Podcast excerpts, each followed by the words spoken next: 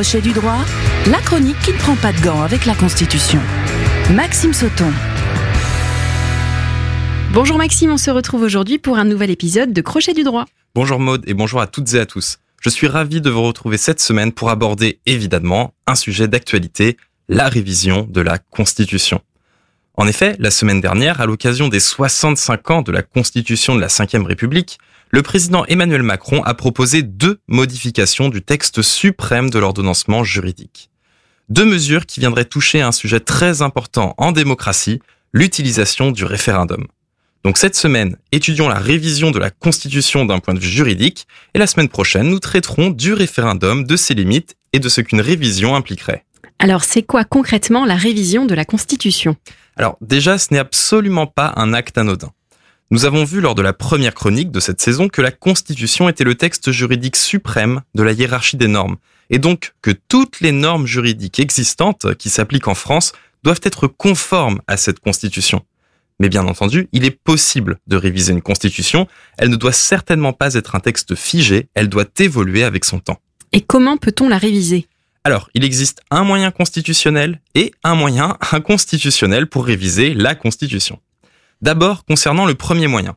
Il s'agit de l'article 89 de la Constitution qui prévoit expressément sa révision. Ce n'est pas très compliqué, mais c'est procédural. Alors l'initiative peut venir du président de la République sur proposition du Premier ministre. C'est alors un projet de loi constitutionnelle ou du Parlement. Ce sera alors une proposition de loi constitutionnelle. Il faut cependant noter que dans les faits, les 22 révisions constitutionnelles issues de l'article 89 proviennent de projets de loi constitutionnelle, ce qui témoigne de l'influence de l'exécutif sous la Ve République, mais nous en reparlerons. Le projet ou révision doit être approuvé en termes identiques par les deux chambres du Parlement et la révision est définitive après avoir été approuvée par référendum. Or, le président n'est pas obligé de soumettre à référendum. Il peut soumettre le projet ou proposition au Congrès c'est-à-dire au Parlement réuni à Versailles. Il faut alors réunir la majorité des trois cinquièmes des suffrages exprimés. C'est cette procédure qui est choisie lorsqu'il y a un recours à l'article 89 de la Constitution. 21 ont été approuvées par le Congrès et une seule en 2000 par référendum concernant la réduction à 5 ans du mandat présidentiel. Et tu disais qu'il existait également un moyen inconstitutionnel. Et oui, c'est de recourir à l'article 11 de la Constitution. L'article 11 prévoit le référendum législatif. Au vu de son nom, c'est très clair. C'est un référendum qui peut porter sur des projets de loi soumis aux citoyens par l'exécutif. Projet de loi, et non projet de loi constitutionnel.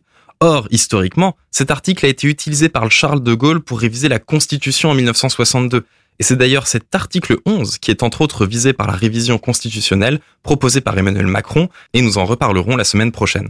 Mais pourquoi le général de Gaulle aurait utilisé un moyen inconstitutionnel pour réviser cette Constitution?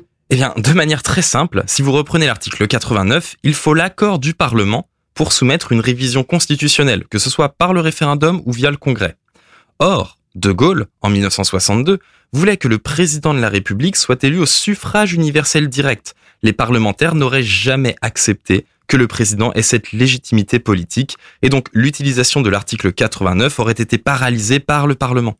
De Gaulle l'a donc contourné en utilisant l'article 11, en ne respectant pas la Constitution au passage, et en s'adressant directement aux citoyens au mépris des règles de droit, il faut bien le dire. Mais est-ce que c'est si mauvais que ça finalement de consulter directement les citoyens?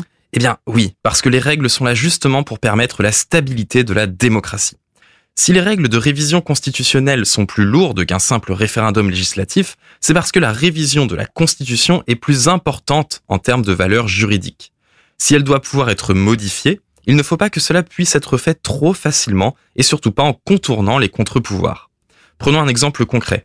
Marine Le Pen avait affirmé lors de l'élection présidentielle que l'une des premières mesures qu'elle prendrait si elle accédait à l'Élysée serait de soumettre par référendum via l'article 11 un projet de loi constitutionnel qui porterait sur l'immigration, l'identité et la préférence nationale. Or, ce faisant, elle viderait de son contenu une partie du préambule de la Constitution de 1946 et modifierait au moins six articles de la Constitution actuelle par le biais d'un article qui n'est même pas prévu pour réviser la Constitution. Et pour ce faire, elle se fondait justement sur le précédent de De Gaulle en 1962 et sur une rhétorique que l'on retrouve chez les partis extrêmes, que ce soit à gauche comme à droite, c'est le peuple qui décide, ce qu'il veut doit être fait. Or, c'est là que le piège se referme Car si en effet les citoyens sont la cellule de base de la démocratie, d'une part, ils n'ont pas toujours raison, alors c'est une grande question philosophique et nous reviendrons sur ce point dans la chronique sur le référendum, mais surtout cette rhétorique comporte un biais. Il faut faire ce que les citoyens décident, oui, mais dans le respect des règles de droit. C'est le principe même de l'état de droit qui doit, et j'insiste sur ce point, à tout prix être défendu. On ne doit pas faire n'importe quoi avec les règles de droit, et encore moins avec les révisions constitutionnelles. Montesquieu écrivait, je cite, Il ne faut toucher aux lois que d'une main tremblante. Eh bien, concernant les modifications de la Constitution, il faut encore être plus attentif à ne pas dérégler la mécanique, la machinerie constitutionnelle qui fait fonctionner notre société. Ainsi, réviser la Constitution pour renforcer la place du référendum en passant par l'article 89 est une bonne chose car cela respecte l'état de droit et semble s'inscrire dans un objectif de démocratie renforcée.